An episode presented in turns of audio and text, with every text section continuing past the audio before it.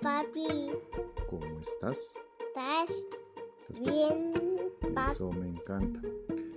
Voy a leerte un escrito que un amigo me compartió para que reflexionemos sobre lo que tenemos en la vida.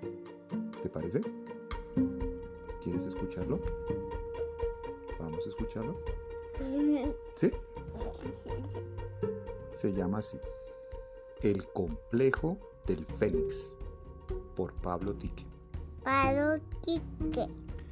Algunas personas tienen la sensación de que si no pasan por la tragedia más grande, no serán capaces de recuperar la fuerza. Imagínate. Ello lleva a pensar en aquel relato mítico que surgió en las antiguas culturas fronterizas al lado del Nilo y el Mediterráneo, de un ave fulgurante que renacía de las cenizas y pasaba por el fuego para extinguirse y resurgir nuevamente tal como nació. ¿Sabes cómo se llama esa ave? El fénix. Ese ciclo que nos mencionan los autores antiguos nos llevan a pensar en si la inmortalidad es una gracia o don de la divinidad o por el contrario es una pesada carga parecida al infierno que busca que el espíritu de la persona por medio del fuego purifique su ser.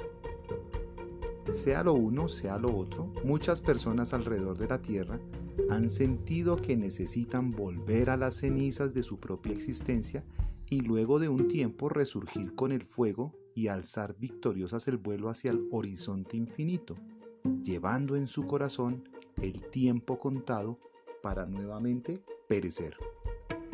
Parece un terrible círculo si se plantea desde algo tan cercano a los seres humanos como son las relaciones de amor. Algunos han pasado por terribles experiencias, querido hijo, que lo único que dejan al final de las mismas son las cenizas de un corazón que lo único que busca es establecerse lugar tranquilo y estando allí dichas cenizas al tiempo una chispa que viene de afuera, digamos una nueva oportunidad, un nuevo comienzo, les hace despertarse del sueño en que gravitaban y su condición rejuvenecida se presenta ante el mundo. Es allí donde estas personas nuevamente con todo se entregan a la nueva relación y es donde aparece la condición del fénix, un rastro grabado en la memoria existencial que les avisa que todo aquello volverá a llevarlos de nuevo a una condición de cenizas. Dirían algunos que es una cuestión de asumir la naturaleza y darse a vivir cada ciclo conforme exige la misma. Pero, hijo, siendo sinceros, aquellos sufren terriblemente porque entre las llamas que se encienden de la nueva condición y las cenizas que revelan la antigua situación, media una expectativa muy grande, en la cual ninguno quiere experimentar el dolor, que despedaza sistemáticamente cada uno de los órganos de aquel que intente resistirse.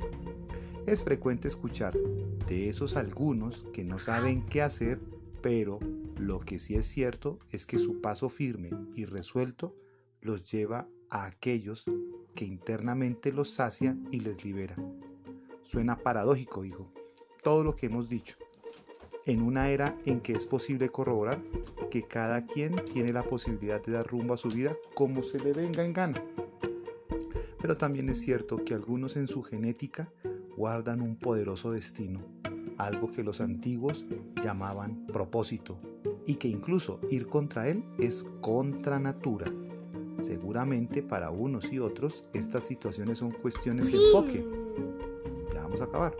Para nosotros todo responde a algo que desde los cimientos de la cultura de Occidente se afirmaba de que hay en cada uno de nosotros un determinismo hacia el universo y cuando constatamos las investigaciones sobre genética y genoma humano pareciera que se dan las respectivas razones con argumentos ya superados por la religiosidad.